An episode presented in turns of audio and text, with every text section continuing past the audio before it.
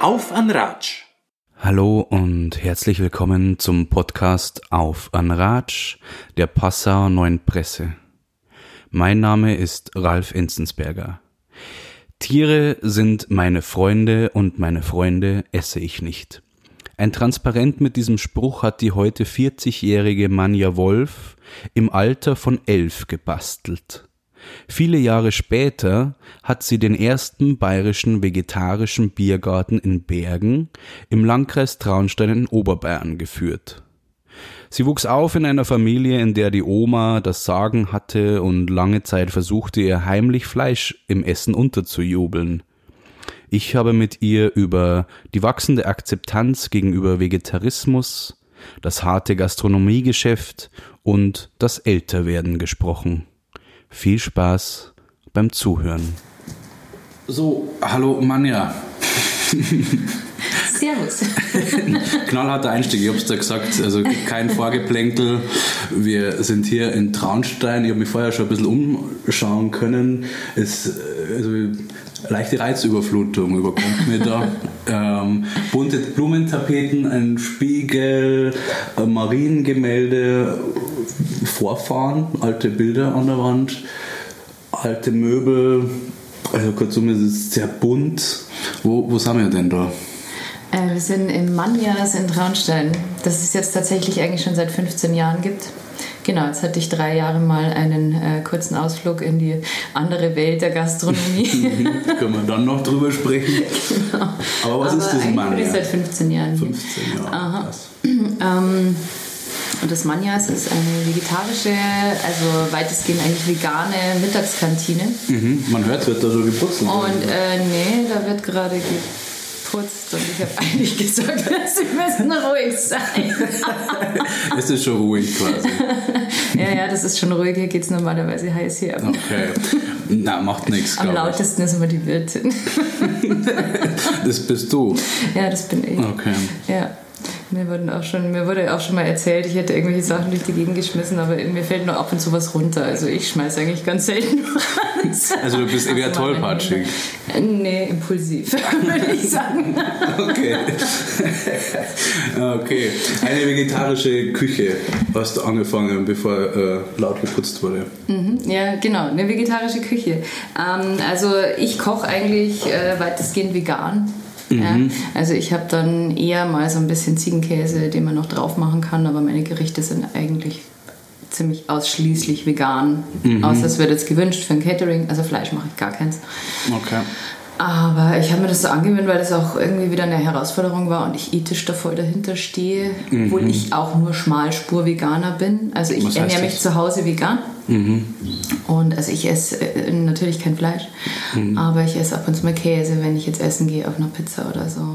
Das würde mir jetzt schon fast zu einer Grundsatzfrage führen, wie, aber das will ich gar nicht eigentlich, aber mich interessiert dann immer, was ist, äh, also ich kenne den Unterschied zwischen Veganismus und Vegetarismus, Ja. eben fleischlos zu essen und gleichzeitig keine Tierprodukte zu essen, also Ja. dann Veganismus, aber woher wird dann ähm, der Grundgedanke, warum, aber ja, das... Warum, das woher der Grund geht, das kann ich dir ganz genau sagen. ja, Nee. und bei fleischlos die Ethik, die kann ich absolut nachvollziehen. Ich mich Ähm. jetzt auch outen, äh, stolzerweise.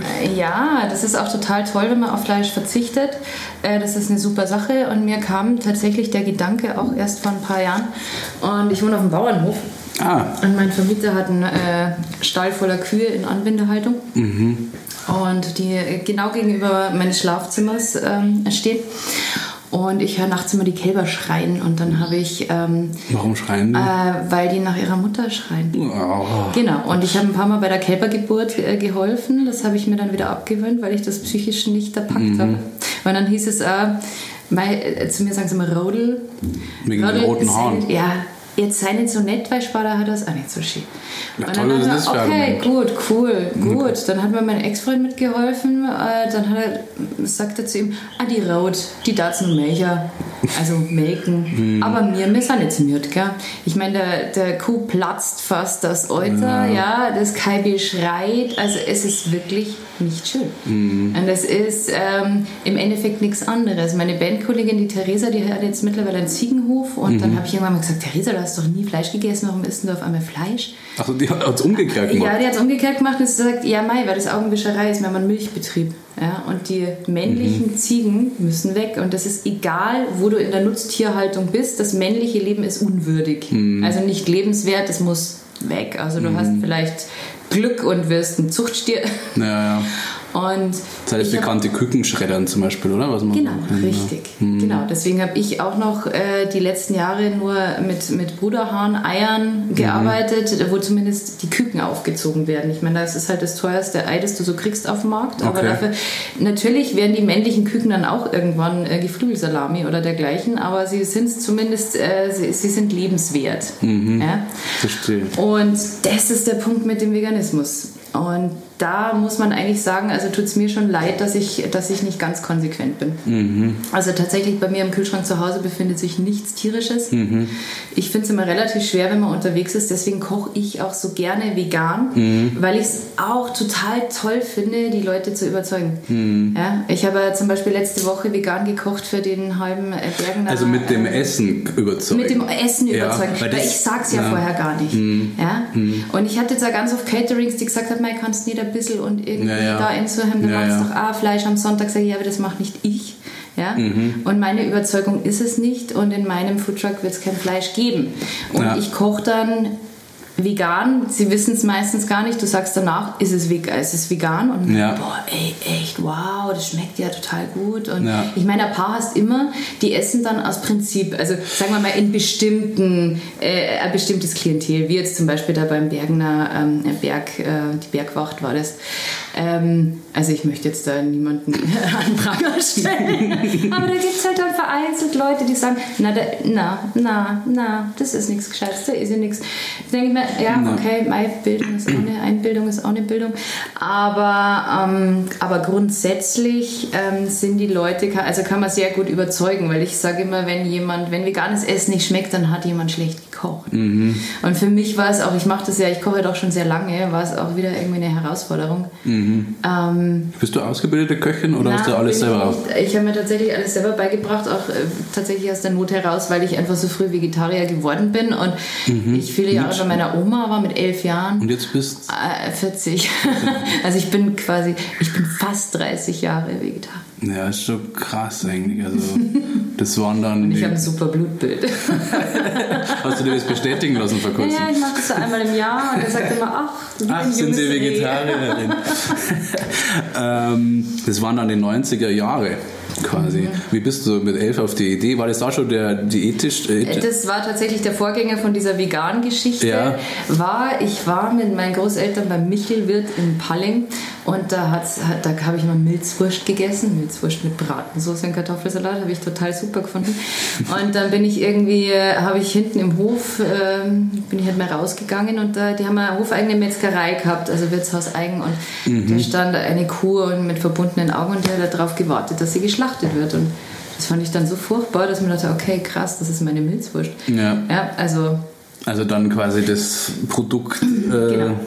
den Vorgänger des Produkts, dass es ein lebendiges Lebewesen ist. Ja, ich glaube auch, dass da ganz viele Kinder so reagieren würden, wenn man ihnen das zumutet, mhm.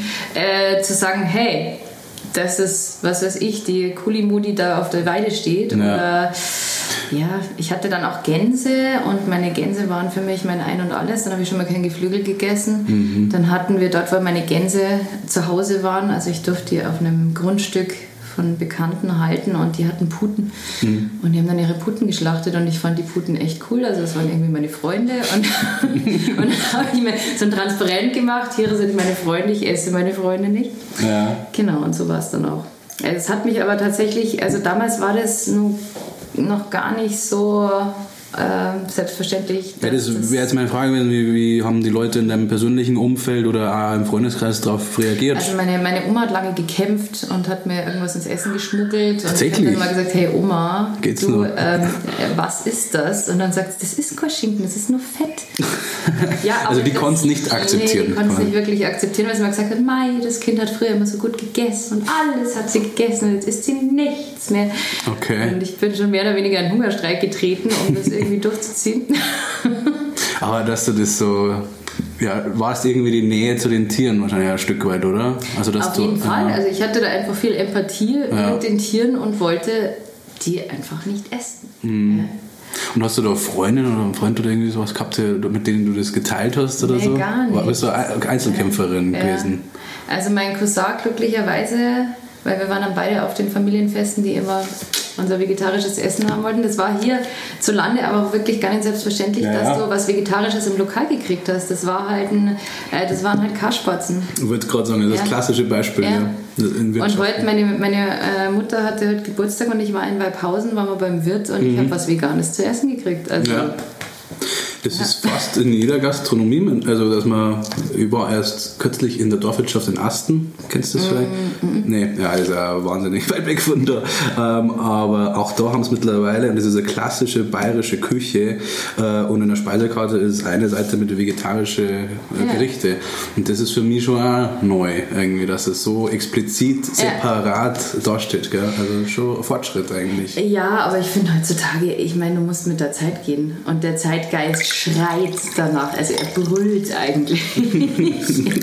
wo, wo bist du aufgewachsen hier eigentlich? In Traunstein. Direkt in Traunstein? Direkt in Traunstein, ja. Traunstein Downtown. Downtown. ähm, und dein Vorname klingt jetzt sehr traunsteinerisch. Ist, der überhaupt, ist das überhaupt ein echter Vorname? Ja, das ist mein echter Vorname, aber ähm, also ich, meine Urgroßeltern hießen Kwasniewski. Ich habe immer gesagt, wenn ich Manja Helena Kwasniewski geheißen hätte, dann wäre ich vielleicht Pornostar geworden oder so. naja, auf alle Fälle wäre es ein cooler Künstlername. ähm, na, es war es auch eine ganz lustige Geschichte, weil irgendeine Cousine dritten Grades meiner Oma, die eigentlich aus Schlesien kommt, also ja. sie wollte auch nie hören, dass sie irgendwie aus Polen kommt. Okay. war ganz wichtig, dass sie aus Oberschlesien kommt. Und ähm, genau, und da hieß wohl jemand Manja.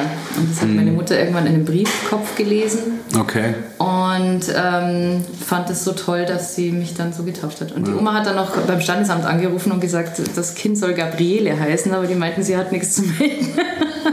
Also die Oma, die versucht immer hinten Ja, ja, die Oma, die war schon sehr. Ah, war okay. schon der Kopf. Die Patin. Mhm. Na, ich finde es äh, ein ungewöhnlicher, aber sehr schöner Name. Was bedeutet der denn eigentlich? Weißt du das? Ähm, Gedanke Gottes. Bist du gläubig? Na. ja, aber da hängt die, die ich Maria. Weiß, aber ich habe ich hab viel in Höfen gewohnt und ja. in Höfen und äh, tatsächlich kamen die dann auch viel zu mir, aber ich habe in einem Hof gewohnt, da war in jedem Zimmer so ein und ich meine, die sind eigentlich viel zu schön, um sie auf den Dachboden zu stellen. Ja, ich wollte gerade fragen, findest du das unabhängig der Religiosität findest du es einfach schön. Ich finde es einfach schön. Ja. Und ich war tatsächlich als Kind recht gläubig. Mittlerweile denke ich mir, es gibt da irgendwas dort mhm. draußen, aber ich glaube nicht an die katholische Kirche. Sagen ja. mal so. Also ich glaube an irgendwie eine, ein universelles Ganzes, aber nicht an die katholische Kirche. Ja, das hört sich alles sehr open-minded an, wie der klassische äh, Ja, ist wohl so. ähm, also aufwachsen, also wo, ähm, in Traunstein auf dem Hof dann quasi, oder? Wie du es vorher ja, gesagt hast. Ich äh, wollte immer aufs Land. Ja. Und ähm, ich bin tatsächlich, also ich habe viele Jahre bei meiner Oma gewohnt und die hat am Stadtrand gewohnt und ich bin da schon immer mit meinem Millikandel zum Bauern gegangen. Ah, okay, cool. Und ich wollte immer Bäuerin werden. Mhm. Genau, die Mama hat dann gemeint, das ist schwierig mit dem Vegetarismus und so, weil. Mhm. Ja. Und ähm, ja, aber ich hatte immer eine starke Affinität zu Bauernhöfen, zum Land. Ja. Und ich bin dann auch sofort mit 20 rausgezogen. Mhm. Und bin nie wieder zurückgekommen. Okay. Was hast du mit 20 gemacht? Hast du Schule abgeschlossen und dann Ausbildung oder was war so dein. Ja, es war auch eher un ungewöhnlich. Ich habe äh, eine sehr wilde, bewegte Jugend gehabt, habe meine achte Klasse dreimal gemacht, deswegen war ich ein bisschen spät dran. ich habe sie zweimal gemacht. Ja, ja, ja, dreimal muss man erstmal hinkriegen. Ja, das ich wollte gerade. Beziehungen. Du wolltest einfach nicht in die neunte quasi. Ich hatte einfach keinen Bock. Das, war, das Problem war, ich war äh, viel feiern damals. Ich war so ein Techno-Girlie, war viel unterwegs und montags war ich einfach nicht imstande, die Schulbank zu drücken. In der achten Klasse schon. Oh, krass. Nein, die erste achte nicht. Da hat mich ja, Latein, da bin ich an Latein gescheitert und ich hätte dann eigentlich einfach auf dem Gymnasium bleiben sollen. Das wäre wahrscheinlich gescheiter für mich gewesen. Aber, aber ich bin dann auf die Realschule, weil da waren viele Freunde und das war dann Fehler. Genau. Okay. Warum ein Fehler? Weil du ich bin dann tatsächlich wegen Kunst durchgefallen. Ich habe es geschafft, ein Jahr meiner Schulkarriere wegen Kunst ähm, zu wiederholen und einmal wegen Steno. Mhm. Aber das sind halt so Sachen, weil das, ja. Ansonsten habe ich mich immer durchgewurschtelt, weil Ja, ja. ich irgendwie so eine, äh, sage ich mal, Grundintelligenz wohl hatte. Also ich habe nie viel gemacht, aber ich bin immer gut Ja, durchgekommen. ja. Aber da, das war halt immer montags und montags war halt ein schwieriger Schultag für mich. Wo warst du fort in München dann? Oder gab es Ja. damals hier auch Nee. Technomäßig? Also wir waren auch in München natürlich dann. Aber hier gab es einen Club, das war das Blue Velvet, das war in the middle of nowhere, das hat halt dort auch wohl niemanden interessiert. Das war irgendwo zwischen Pano, Waging und Tittmoning. in Kai. Nein! In Kai, doch. In Kai. Und das war der Mega-Club. Da war so ein großer Tyrannosaurus Rex in der Mitte und da sind wir immer alle rumgetanzt und da waren wir wirklich das ganze Wochenende. Also das ging damals irgendwie noch. Ja, krass. Genau, das hat der, Das äh, das war der Bruder vom DJ Endaka, den kannte, den kennt man vielleicht. Ich nicht so. Kreuz, also der hatte, Ah. ja, das war so ein ganz angesagter Techno-DJ. Okay. Und der, die haben damals auch schon immer an Son äh, sonntags in der Festung, da gab es das Kaffeehaus Mhm. und da habe ich das erste Mal dann Depeche Mode gehört und so diese, diese Hausgeschichten, Ja. da irgendwie so rummixt und das war, fand ich einfach mächtig cool.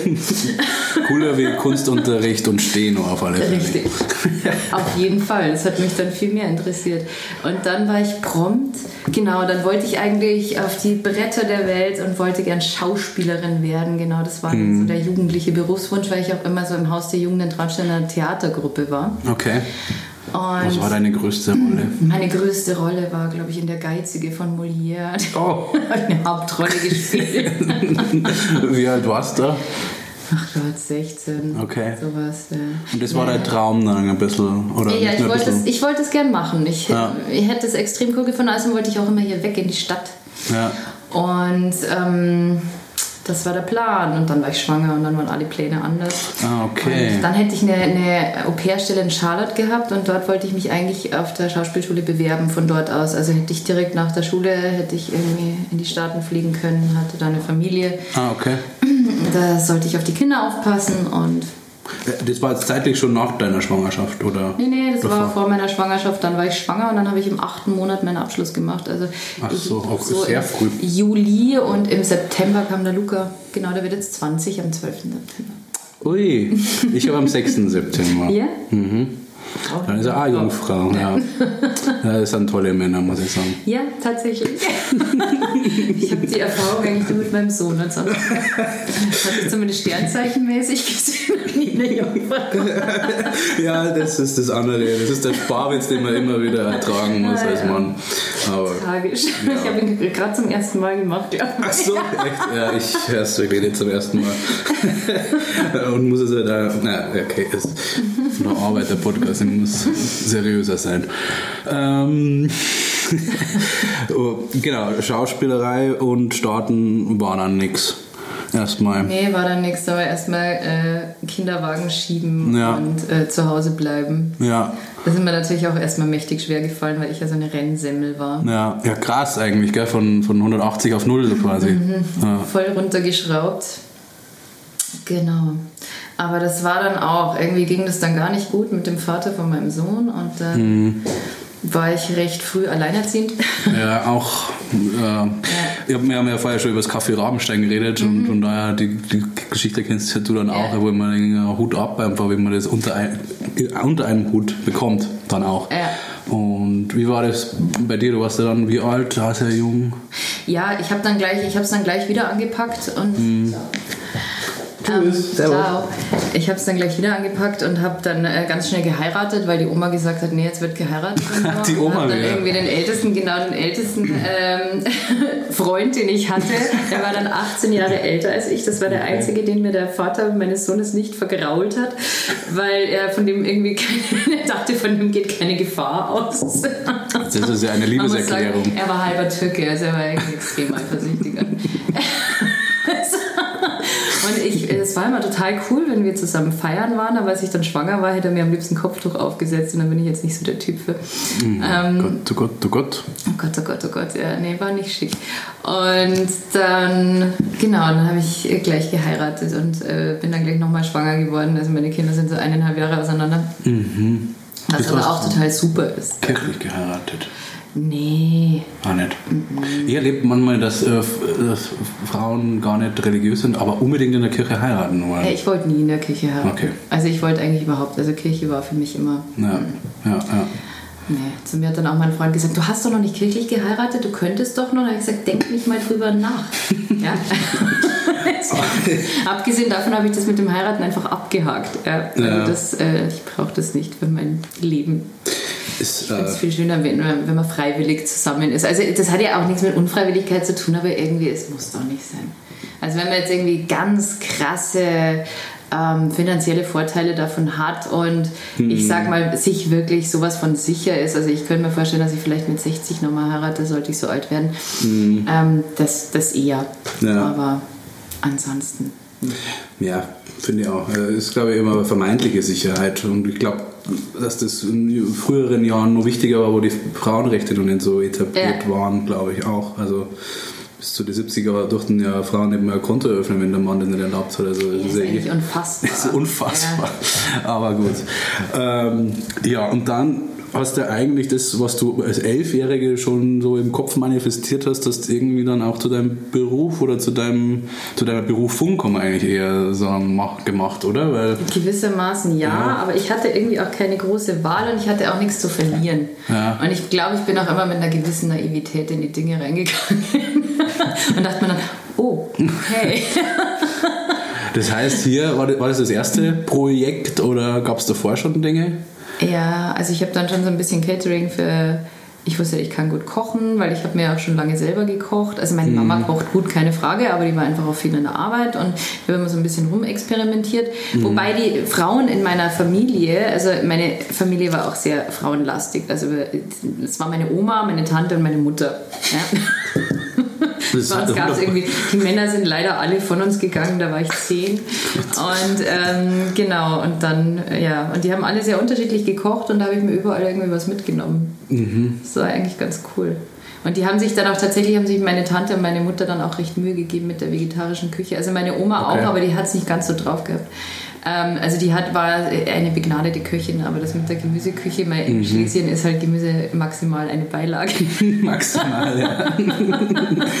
Was ist da so, so ähm, Rouladen und so Zeug, oder? Ja, ja, viel Fleisch, Viel Fleisch. Hering. Ja. Also so die, das ist ja eigentlich so diese böhmische Küche, die ist wirklich Ja. geil, aber, aber halt wie gesagt Gemüse, also Kartoffelsuppe war super. Ja. Ansonsten oh, hm, Ja. ausbaufähig.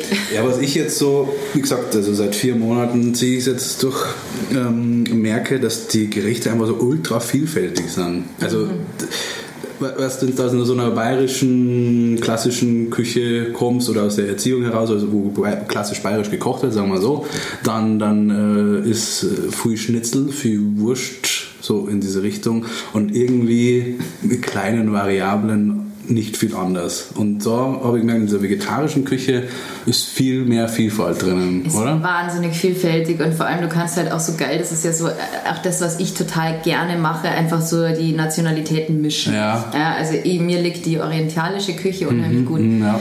Und äh, du kannst ja auch eben Rosmarin mit Ingwer. Mittlerweile ist es ja auch gängig, dass man so Rosmarin-Ingwer-Limonade macht. Aber ich habe das früher schon immer gedacht, wieso? Das eine ist italienisch, das andere ist asiatisch, aber wieso soll man das nicht kombinieren? Ja. Und ich liebe einfach diese Geschmacksexplosion, diese Gewürzküche, da stehe ich wahnsinnig drauf. Und eben auch so mit Granatapfel und einfach diese, diese vielfältigen Geschmäcker mit Datteln. Ich, mach- ich koche unheimlich gern mit Früchten, ja, weil du dann einfach noch immer so diese fruchtig-säuerliche Note drin hast. Ja. Und da stehe ich total drauf. Und ich hatte ja diesen Ausflug eben in die Wirtshausküche. Ich hatte den einzig vegetarischen Biergarten in Bayern. ja. Wo war der? In Bergen am Schellenberg. Also wunderschöner Biergarten, wohl auch einer der schönsten Biergarten überhaupt. Ja, mit Top-Aussicht. Top Aussicht, Top Lage, wirklich sehr schick. Und da war mein Plan eigentlich so die, weil das gibt es bei uns nicht. Und die Vegetarier stehen ja, die, also viele machen es ja wirklich aus den ethischen Gründen. Und so diese vegetarische Hausmannskost, das findest du fast nirgends. Mhm, Ja. Und wir hatten halt dann einfach wie so, so dieses Austernpilz oder Portobello-Schnitzel hat sich wahnsinnig durchgesetzt. Ich meine, das mache ich heute auch noch. Was ist das? Aber einfach ein panierter Schwammerl und diese Portobello-Pilze, die sind halt, das sind so Riesenchampignons. Ja. Äh, mit denen kannst du unheimlich gut auch so Rindfleischgerichte nachinterpretieren. Äh, also okay. so asiatische, in denen du den einlegst, scharf anbrätst, weil der halt so eine sehr feste Konsistenz hat. Aha. Ähnlich wie dieser Schwefelpolling, den nennt man ja so Chicken of the Wood, der hat einfach, das ist ein ganz festes Pilzfleisch. Und das brät man dann, oder wie? Ja, ah, okay. also den paniere ich halt in der veganen Panade. Ja. Das und heißt? dann brätst du den raus. Äh, du kannst Ei durch so vielfältige äh, Zutaten ersetzen. Ich mache bei der Panade immer gern so eine Mischung aus Maismehl und Sojamehl. Wenn ich es asiatisch mache, dann tue ich gerne noch Kichererbsenmehl mit rein. Mhm. Also da kannst du dich total spielen. Okay. Ja, auch farblich. Das Maismehl ist halt gelb. Also meistens ist es gut, man macht eine Mehlmischung. Mhm, mh. Und äh, das funktioniert hervorragend. Wir haben dann sogar mal am, wir haben so einen Weihnachtsmarkt gemacht und da haben wir dann mhm. festgestellt, dass die veganen Apfelküchel eigentlich viel besser schmecken, weil die nicht so schwer sind. Der ja. Teig ist viel fluffiger. Ja. Und ich habe dann einfach auch immer mehr ähm, die Milchprodukte einfach mit Pflanzenmilch ersetzt also mittlerweile, ich bin so an der Hafermilch hängen geblieben. Mhm. Dinkelmandel mag ich auch sehr gerne, aber Mandel ist ja wieder nicht von hier.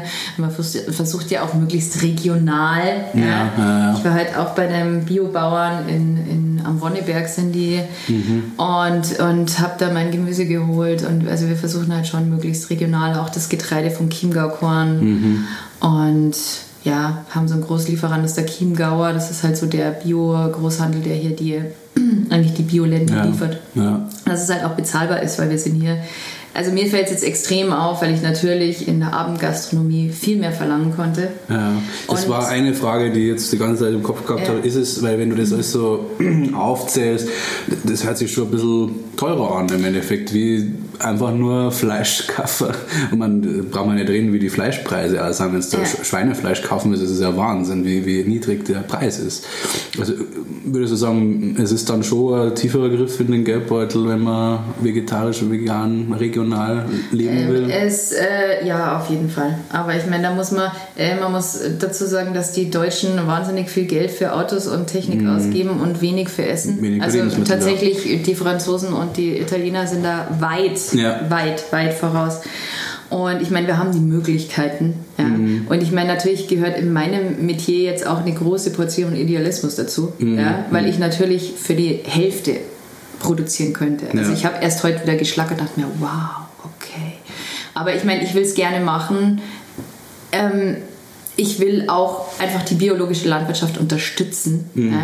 Also meine Bauern heute, das sind, die haben wirklich, das ist ganz klein, die sind nur auf dem Markt und ich meine, da hängt so wahnsinnig viel Arbeit dran. Ja, ja. Und sicherlich hätte ich dieses Gemüse für ein Drittel vom Preis bekommen können. Mhm. Wahrscheinlich für ein Viertel. Ja.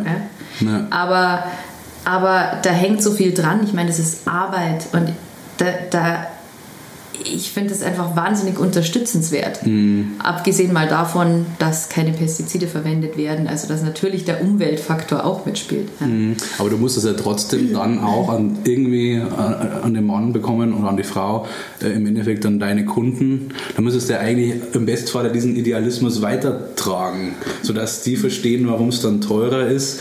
Das tue ich. Das Schon. tue ich auf jeden Fall. Ja. ja. Ich habe auch, äh, hab auch tatsächlich so Aufrufe am, also am Schellenberg, das immer so mhm. Unsere Facebook-Seite und Internetseite geschrieben habe, warum bei uns ja. die Karspatzen 2 Euro mehr kosten als anderswo, ja. weil wir Bruderhahneier verwenden und Bio-Dinkelmehl, mhm. ja, regionales und das dann immer noch günstig ist, eigentlich. Diese ja, wie war da die Resonanz? Ja, eben. Also, wenn ich das weiß, wenn es transparent ist, dann sind mir die 2 Euro scheißegal, ehrlich gesagt. Ja. Und ich glaube, dass es vielen so geht.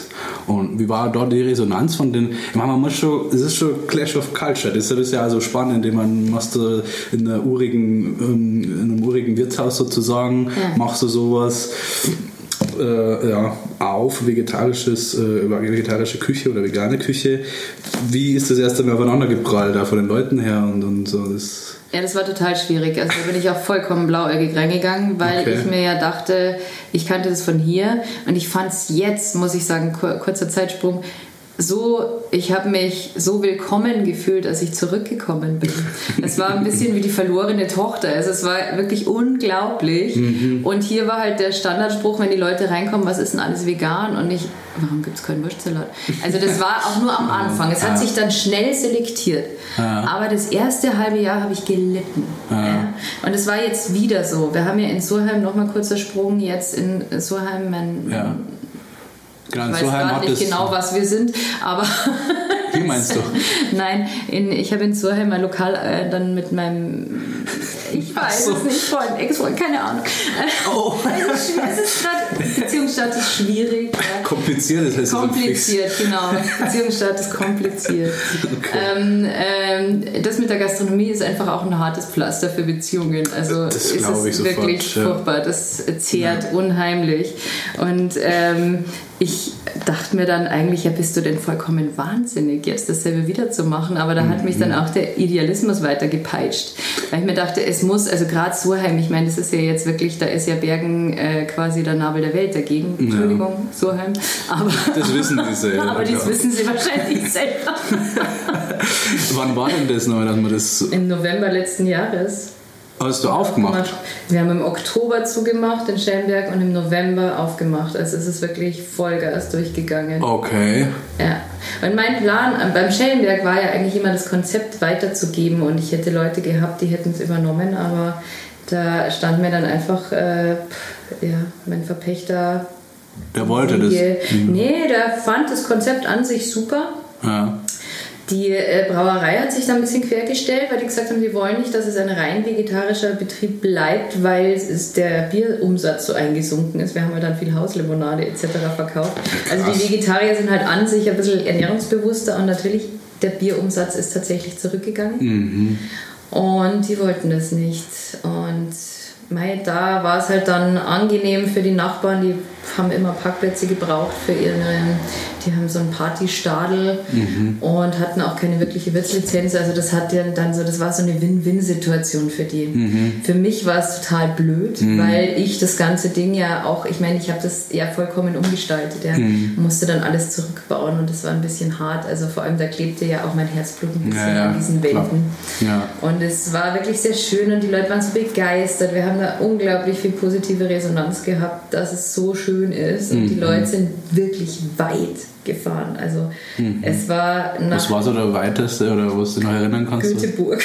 Echt das extra daher gefahren? Na, aber die waren, aber es sind ganz viele auf dem Weg bewusst zu uns gekommen. Okay. Wir hatten auch tatsächlich im Sommer ganz oft Camper auf dem, dann auf dem Parkplatz, mhm. aber die haben das halt irgendwie im Bayerischen Rundfunk gehört oder okay. irgendwo gesehen. Wir waren mal in Heimatrauschen und das war dann auch im ARD Frühstücksfernsehen. Also okay. das war dann doch äh, äh, ja, prominent also, auf gewisse Art. Ja, halt nicht auf Bayern begrenzt. Mhm. Mhm. Ja? Und hatten ja da ziemlich viel Presse. Mhm. Wie gesagt, ich war da auch, ich habe mir, ich habe am Anfang den Tamtam -Tam gar nicht so verstanden, weil ich wollte gerade fragen, wie bist, du, war. Ja, wie bist du damit umgegangen oder mit dem bis zur ARD und Bayerischer Rundfunk und so weiter? Ich habe dann auch Sachen abgesagt, weil dann wollten dann auch Sat1 und RTL und was weiß ich, ich habe gesagt, ich mache jetzt mal regional hier, mhm. weil mir das dann, weil mich das dann auch ein bisschen überrollt hat. Mhm. Und du machst ja, du hast ja wahnsinnig viel zu tun in der Saison, kannst nicht permanent irgendwelche Interviews geben. Ja, ja. auf der einen Seite das, auf der anderen Seite ist es natürlich kostenlose Werbung irgendwie, gell? Es war natürlich eine mega Werbung, keine Frage. Mhm. Also wir haben das dann tatsächlich in Surheim auch ausgeschlagen. Also da waren, mhm. da hätten sich schon eben dann eben auch Sat 1 und was weiß ich angemeldet. Okay.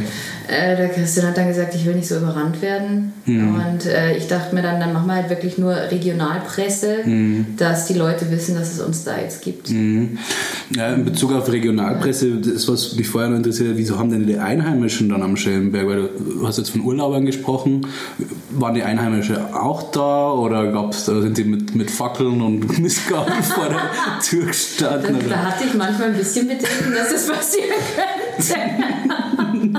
nee, es ist, wir hatten eine kleine Fangemeinde in Bergen. Okay. Die waren definitiv da, die haben auch ihre Freunde mitgebracht und Mhm. ähm, äh, Verwandten. Aber es war schon auch also eine krasse Abwehr irgendwie seitens der, sagen wir mal, auch viel ältere Dorfbewohner, die dann auch die Leute nach dem Weg gefragt haben, gewarnt haben, so da gibt es kein Fleisch. Und die haben dann gesagt, ja, deswegen fahren wir ja hin. Oh mein Ach, Gott. tatsächlich.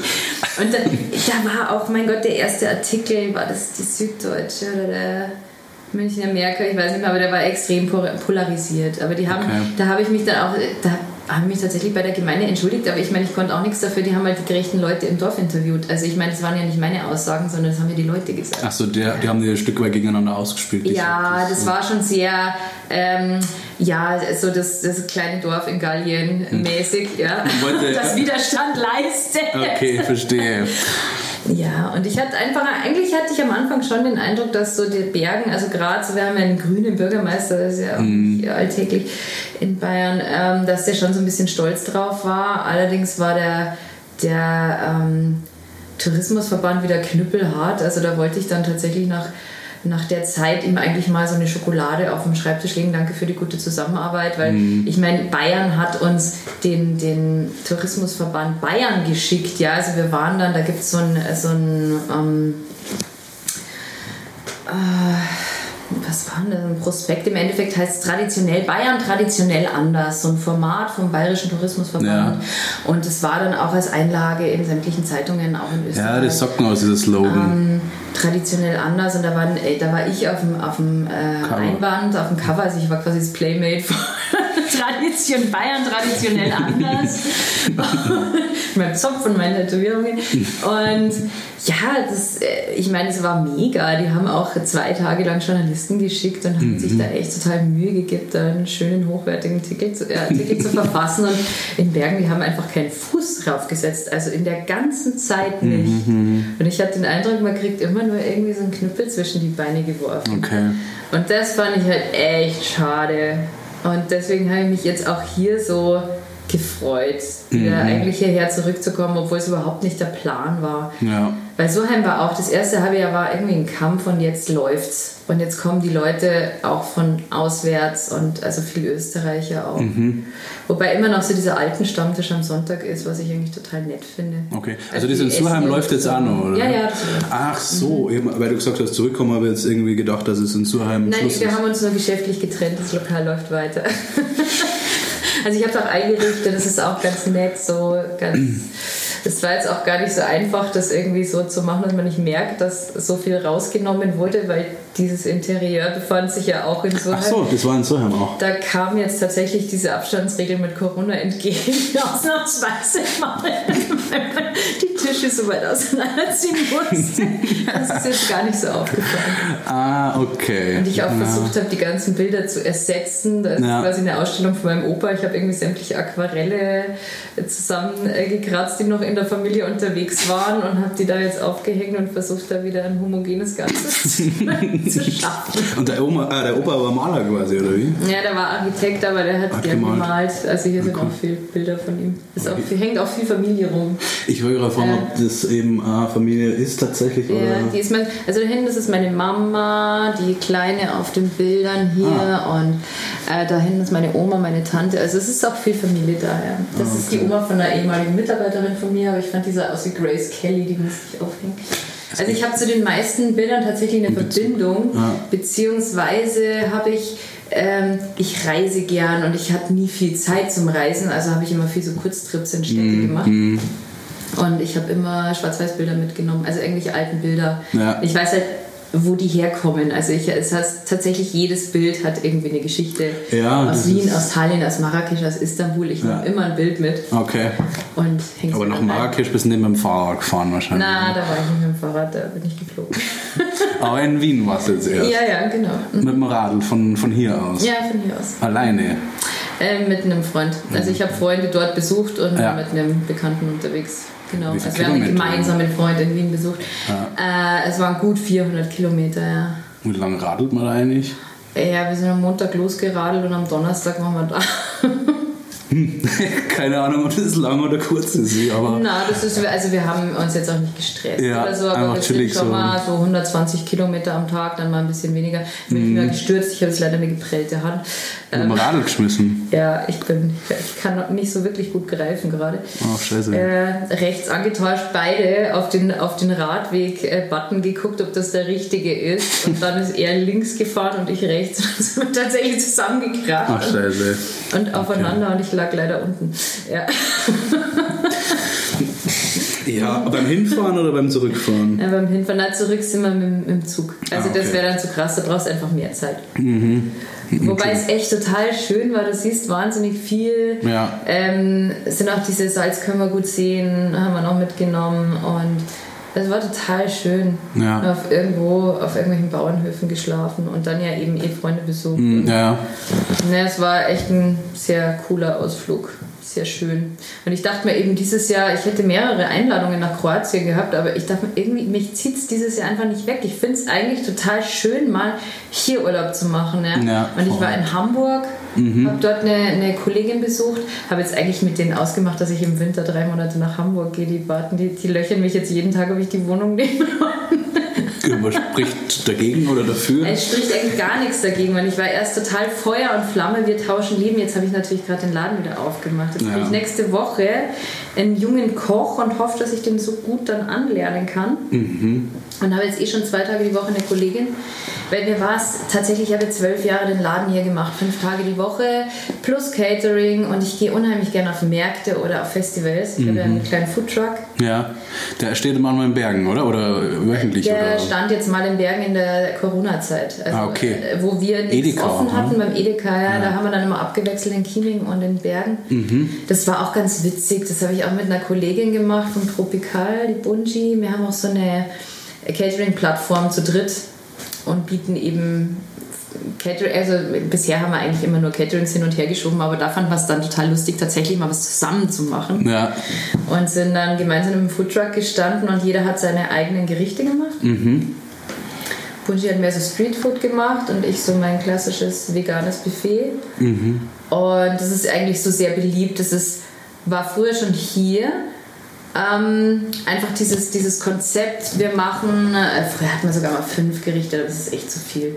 Also ich bin jetzt auf, dann hat man vier, jetzt bin ich auf drei runtergegangen, weil es gibt auch immer viele Beilagen, Salate, Chutneys und so weiter. Und die meisten Leute wollen gemischten Teller haben. Äh, Der hat sich einfach unheimlich gut etabliert. Ja. Und, ähm, und dann bist du, du wirst nicht fertig mit diesem Teller, wenn du so viele Gerichte und Beilagen hast. Deswegen bin ich jetzt auf drei runtergegangen. Und das hat uns dann auch mehr oder weniger den Allerwertesten am Schemberg gerettet. Weil wir haben im ersten Jahr versucht, aus der Küche zu kochen und wir hatten einfach mit Biergarten im Sommer 150 Plätze. okay. Ja, und das schaffst du nicht. Also wir waren ein kleines Küchenteam, da brauchst du dann schon so Systemgastronomie-Erfahrung, die hatte ich einfach nicht. Und die Küche ist auch nicht wirklich drauf angelegt. Oder du musst halt sehr einfach kochen und das ist halt nicht meins. Also ich meine, ich koche halt gern so verspielt. Ja, ja. Und äh, da dann just in time das Essen rauszubringen, ist fast ein Ding Ja. Möglichkeit. ja. Das ist ja wesentlich aufwendiger, wie jetzt äh, Putenschnitzel mit Pommes zu machen. Auf jeden Fall. Ja. Und dann äh, hatte ich die Idee, klar ist ja auch oft auf der Alm so und äh, auch jetzt da zum Beispiel im Wochinger Biergarten diese Buffet-Geschichte. Ja. Dann haben wir uns einfach im Sommer ein Buffet auf dem, ähm, vor der Küche aufgebaut Ja. und haben eben veganes Buffet gemacht. Und die Leute konnten variieren, können sich die Essens aber zusammenstellen, wie man es halt kennt, auch in Mhm. Ja. der Kantine. Ja. Und dann hat es funktioniert. Ja, es hört sich für mich auf jeden Fall eine Win-Win-Situation. Ihr habt weniger Stress und die Leute können sich selber zusammenmischen. Ja, das ist auch viel kurzweiliger für die Leute, wenn sie sich anstellen können. Ja. Und dann können sie auch ein bisschen ratschen und äh, die Gegend anschauen, als wenn sie jetzt halt ewig auf ihr Essen warten. Ja, Und klar. das dauert dann einfach. Ja, ja. Logo. Du bist irgend- optisch sehr extrovertiert, kann man sagen. Ach, tatsächlich. Tätowiert, oh, ähm, knallrote Haare. Warst du schon immer so? Also du hast ja gesagt, du warst sehr viel unterwegs, auch technomäßig. Ja, war ich. Wobei ich tatsächlich mal so eine ganz kurze Phase hatte in meiner Jugend, als ich mich dann selbstbestimmt kleiden durfte.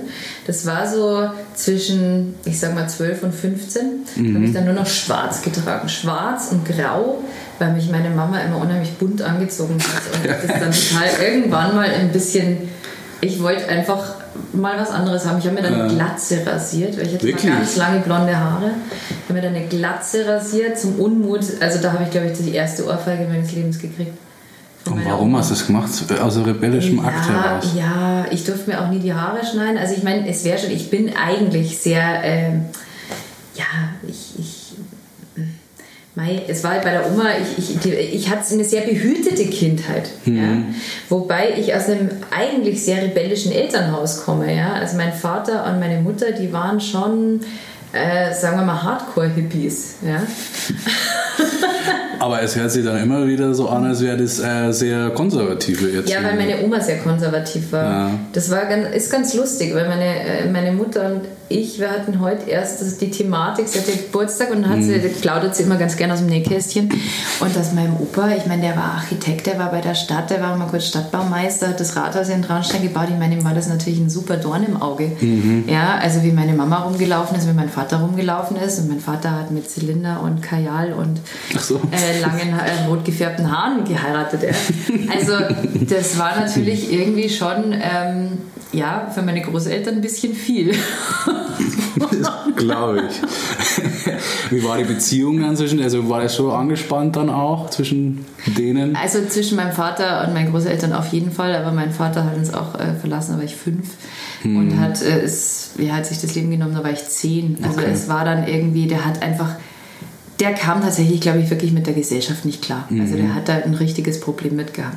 Konntest du das ein Stück weit nachvollziehen? Ich kann das total nachvollziehen. Ich Ja. finde es trotzdem scheiße. Aber, ja, ja, das sind ja aber, ich, aber ich kann es total nachvollziehen. Ich meine es nicht den Freitod, sondern eher das gesellschaftlich nicht Ja, so. absolut. Also ich tue mir da ja auch hart. Äh, aber, ich kann, aber heute ist es halt alles ein bisschen anders. Mhm. Ja. Also ich denke mir, heute kannst du viel besser dein Ding machen. Ja.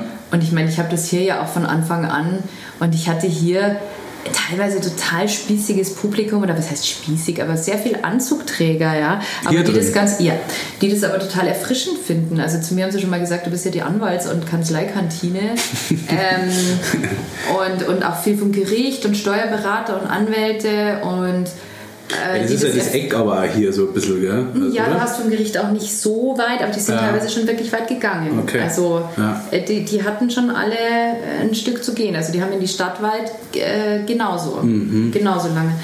Und äh, aber die finden das ganz erfrischend, dass es halt mal anders ist. Mhm. Und das war ja gerade, ich meine, ich mache das ja jetzt schon länger und da war irgendwann mal so dieses Teakholz und Metall schick. Mhm. Und das ist halt auch irgendwann mal abgenudelt und langweilig. Gell? Ja. Und hier läuft halt immer schöne französische Musik und es ist halt irgendwie mal so ein bisschen Seele baumeln lassen.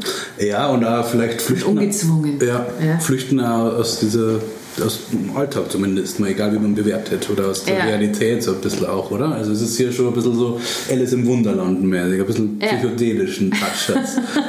will sagen, ah, das ist ja wie in Berlin-Kreuzberg und so. Ja. Und Ja, das würde ich schon wieder negativ konnotieren, weil das ist ja dann schon, in Berlin ist mir das oftmals ein bisschen zu gewollt oder zu, ja. Ja. Aber hier hat das ja eher einen, ja, man spürt das Herzblut da drin, das merkt man.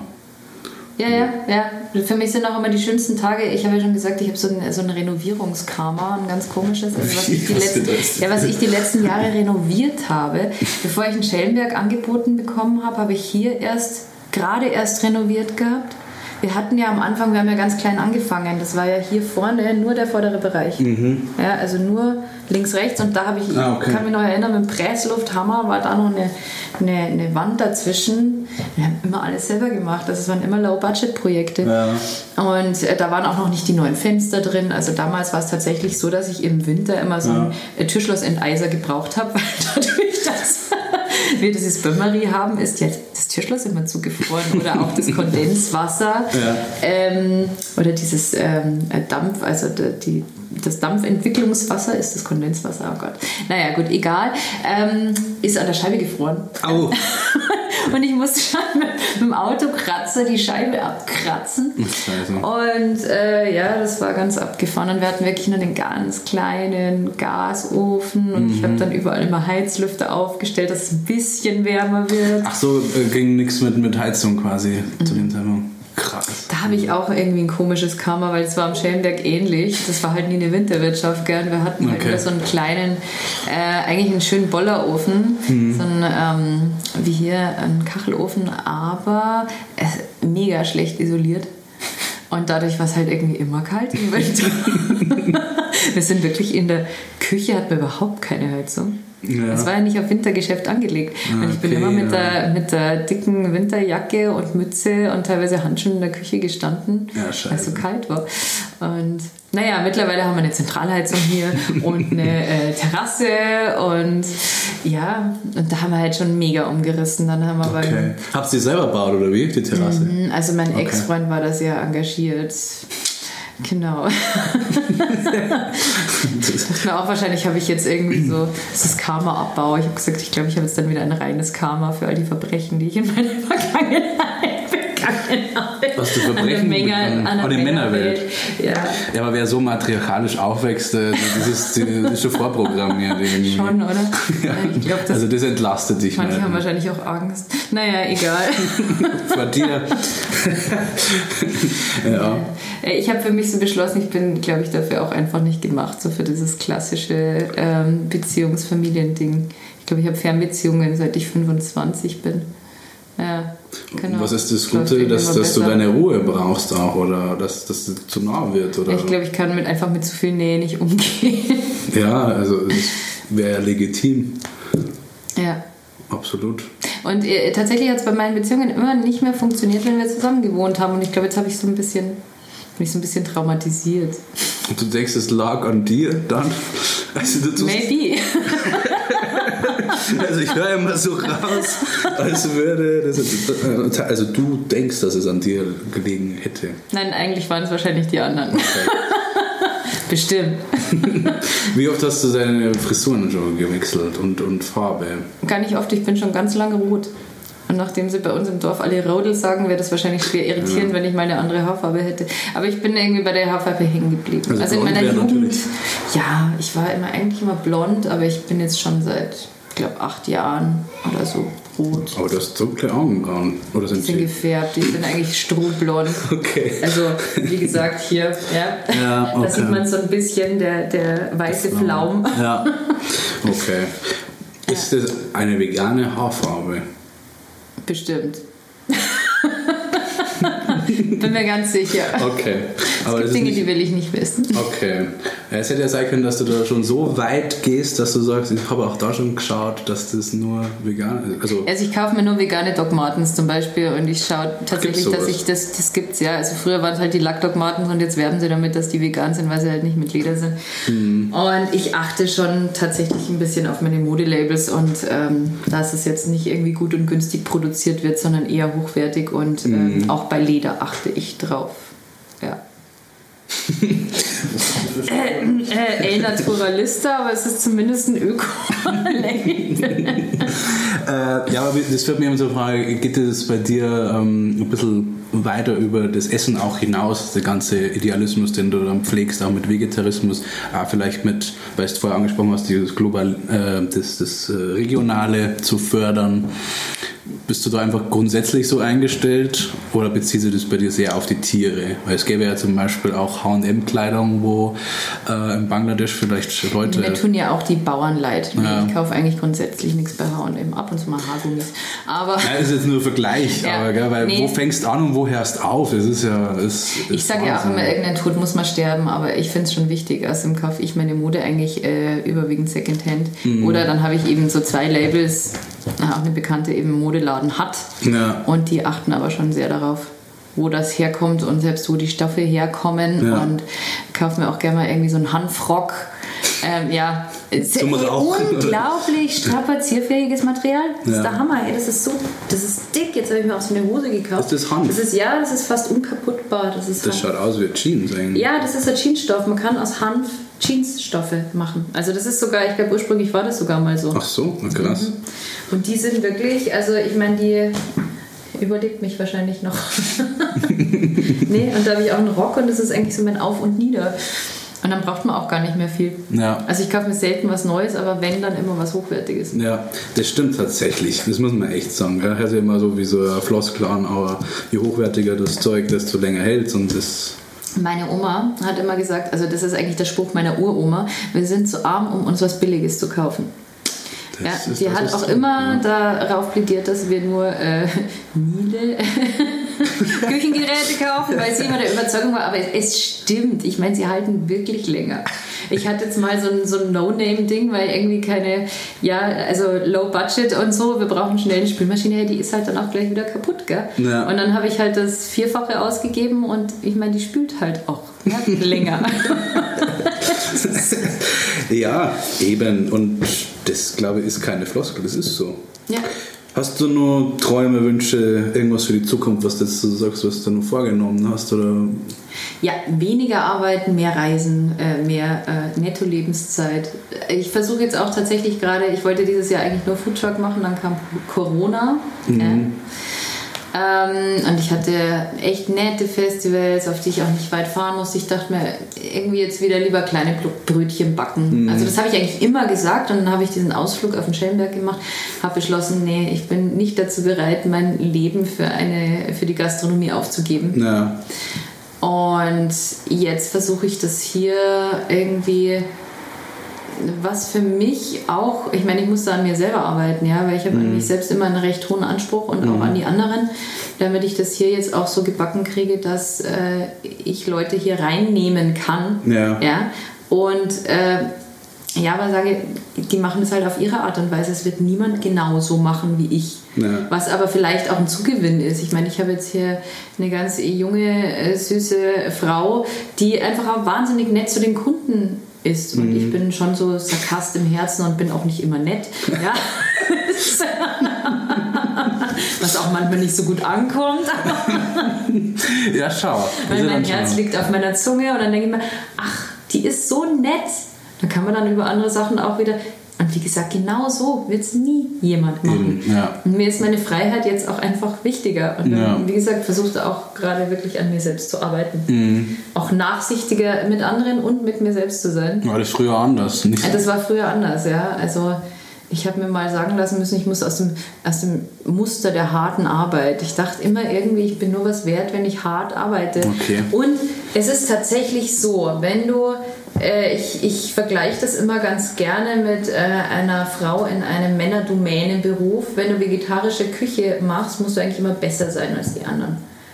Du musst mehr Aufwand betreiben. Wir hatten es am Schellenberg. Ich wollte ein Produkt haben, in dem das ähm, quasi so geil ist, dass keiner mehr nach dem blöden Wurstsalat fragt. Und dann habe ich diesen Orient-Salat entwickelt. Und da war so viel drauf, dass immer, wenn wir einen neuen Mitarbeiter in der Küche gekriegt haben, oder ich hatte dann eben auch mal einen professionellen Koch, der Ausbilder meiner Tochter, die sind so aufs letzte halbe Jahr noch zu mir gewechselt, ähm, der hat gesagt, hey, das ist der Wahnsinn. Und das für den Preis. Ich meine, das kannst du eigentlich nicht für den Preis verkaufen. Ja.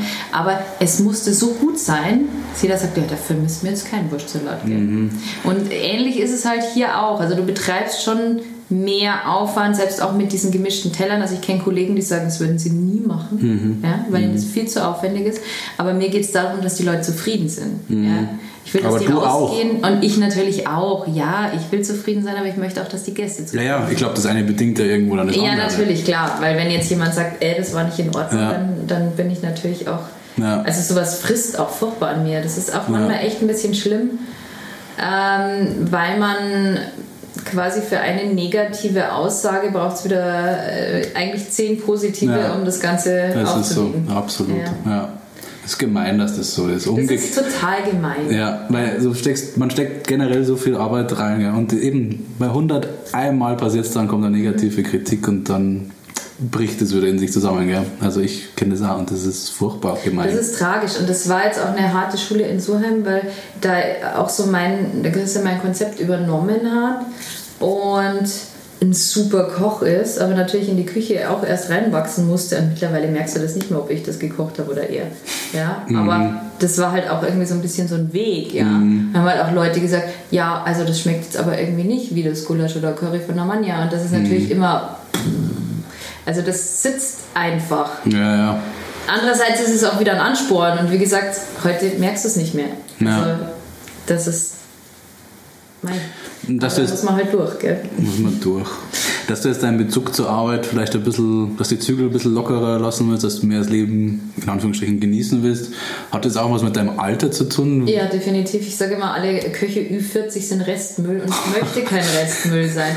Es ist tatsächlich so, die meisten sind so runtergenudelt. Ja. Ich bekomme jetzt hier auch so einen Jungkoch, der sagt, hey, ich, ich fand den Ausdruck unheimlich nett, weil ich ihn so unglaublich gut nachempfinden kann. Er hat gesagt, es geht mir menschlich äh, so an die, ich gehe menschlich vor die Hunde. Und genau den Eindruck hatte ich in diesen drei Jahren Schellenberg, hatte ich, dass ich menschlich vor die Hunde gehe und dass ich mir dachte, ich mag auch den Menschen, den diese Küche, diese Hardcore-Gastro aus mir macht. Und ich dachte mir manchmal, hey, Amnesty International interessiert einen Scheiß, ob ich jetzt 16 Stunden hier hinter meinem Herd stehe. Ja. Ja. ja. Und es ist äh, wirklich, es ist so krass, dass man sich, das, wenn man einen normalen 8-Stunden-Arbeitstag hat, kann man sich das fast nicht vorstellen. Aber dann helf mal. Also ich konnte mir nicht vorstellen, ich war noch nicht in der Küche. Was ist das, was so abfuckt und was so Was krass so ist? abfuckt, ist, dass du äh, acht Stunden lang äh, arbeitest, beziehungsweise Mise en place fürs Mittagsgeschäft machst. Dann hast du, wenn du Glück hast, dann hast du eine halbe Stunde Pause, äh, versuchst dich, ich bin immer an die Ache runtergefahren und habe irgendwie stumpf in den Wasserfall geguckt, weil ich fand, dass äh, Wasser, fließendes Gewässer so eine reinigende Wirkung auf den Geist hat. und da war ich jetzt öfter im Sommer und ich habe mich immer so wahnsinnig gefreut, dass ich nicht zurück muss. Das stimmt. Auf einmal ist das Negative weg und nur noch das Positive da quasi. Und dann gehst du zurück und hast nochmal einen ganzen Arbeitstag, obwohl du schon einen ganzen Ja. Arbeitstag hattest. Und dann, also am Sonntag bist du immer ganz schlecht drauf, ja. weil da hast du dann normalerweise nicht mal deine halbe Stunde Pause und bist Ja. immer hinterher, immer Ja. hinterher. Kaffeekuchen und schlimmsten Sonntage waren die Brunch-Sonntage, weil da ging dann das Brunch und die Leute haben überhaupt keine Vorstellung, was für ein Aufwand vor allem hinter so einem vegetarischen Brunch steckt, Mhm. weil du so viel mehr bieten musst als eine Schinken-Käseplatte. Naja. Lauter selbstgemachte Aufstriche, Salate und es war immer der totale Wahnsinn. Die Leute waren begeistert und die haben uns die Bude eingerannt. Mhm, ja. Und dann hieß es danach, ja, wann gibt es denn wieder Brunch? Ihr müsst doch irgendwo Brunch machen. Wir haben gesagt, niemand von uns mag diesen Brunch, nur die Gäste mögen ihn. Und es ging dann übergangslos ins Mittagsgeschäft, weil wenn die Leute dann um 12 Uhr kommen und gesagt, tut mir leid, es gibt jetzt nur Brunch. Aber wieso denn? Naja. Ja, weil wir auch nur zwei Hände haben. Okay, aber also das geht dann schon an die Substanz, wenn man so rackert, oder? Es geht extrem an die Substanz. Also ich hatte montags, ich habe immer gesagt, meine Montagsdepression, ich habe mir das dann auch vom äh, Hausarzt erklären lassen, es ist einfach eine Erschöpfungsdepression. Du bist am Montag zu nichts mehr fähig, außer irgendwie stupide an die Wand zu starren. Ich habe mir dann immer was vorgenommen, damit ich ähm, aus dem Haus muss. Und wenn es nicht funktioniert hat, dann bin ich einfach nicht mehr hochgekommen. naja. Und da hast du dann, da bist du dann, selbst wenn es im Wintergeschäft dann, wenn du zurückfährst, bist du eigentlich nur damit beschäftigt, deine Wunden zu lecken und dich auf die nächste Saison vorzubereiten. Ja. Und Ja, kann ich total nachvollziehen. Und wenn man jetzt nochmal, jetzt bist du so rein statistisch in der Lebensmitte angekommen, so mit 40 kann man ja, ungefähr sagen. mir noch rein. Ja. Also du musst dich wirklich nicht beschweren, dass du nicht gesund gealtert bist, sagen wir mal so. ähm, aber was macht es mit dir selber irgendwie? Also du wirkst einfach noch sehr, sehr jung irgendwie, aber gerade die Leute haben manchmal den Eindruck, die, bei denen nagt es schon ein bisschen das Älterwerden. Und, oder ist es bei dir anders? Freust du dich aufs ist- Nee, Älterwerden? natürlich nicht. Also ich leide natürlich an meinem körperlichen Verfall. Jetzt bist du zu hart zu dir. Der, Zahn, der Zahn der Zeit, Zeit nagt an uns allen, sage ich immer. Aber, nee, aber es ist schon so. Also ich äh, bin tatsächlich jetzt zum ersten Mal, versuche ich mich darauf zu besinnen, dass eigentlich, ich muss mir nichts mehr beweisen, ja. Ich finde, ich habe irgendwie so für mein Alter alles erreicht. Ich finde, mehr, also mehr brauche ich auch gar nicht. Ja, aber ist Ich es nicht wahnsinnig... noch irgendwann eine Fernsehsendung oder so. Aber, aber ich glaube, so weit ist das regionale Fernsehen noch nicht. Also ich warte eigentlich drauf, dass es irgendwann einfach eine vegetarische. Aber Also Kochshow? Ich vermutlich zu alt dafür. Ja, ein Freund von mir meint immer, die Manja braucht ihre Sendung und so. Aber bis es dann eine vegetarische Fernsehsendung gibt, also Kochsendung gibt, braucht es wahrscheinlich noch ein bisschen. Hm, Aber Glaube ich gar nicht. ja, mal sehen. Vielleicht ist das jetzt eine Anregung für die Welt. Ja? Mhm. Eben. Also ich kann mir das sehr gut vorstellen. Mal verglichen mit dem ganzen Müll, was im Fernsehen läuft, dann kann man das sowas ja eigentlich auch. Und na, ich finde das schon cool eigentlich. Ich fände es sogar super und zwar wirklich ohne um Honig ums Maul zu spielen, sondern äh, für mich war das am Anfang schwierig, dass ich Gerichte dann auch finde, so richtig, also die dann ein bisschen einfacher sind, die dann, weißt du, wie ich meine? Also man kann schon ins Internet gehen, aber da muss man schon ein bisschen rumwühlen, so die Gerichte zu finden, die einem dann auch schmecken, wo es passt. Also wenn man anfängt mit dem, ja. mit dem Vegetarismus.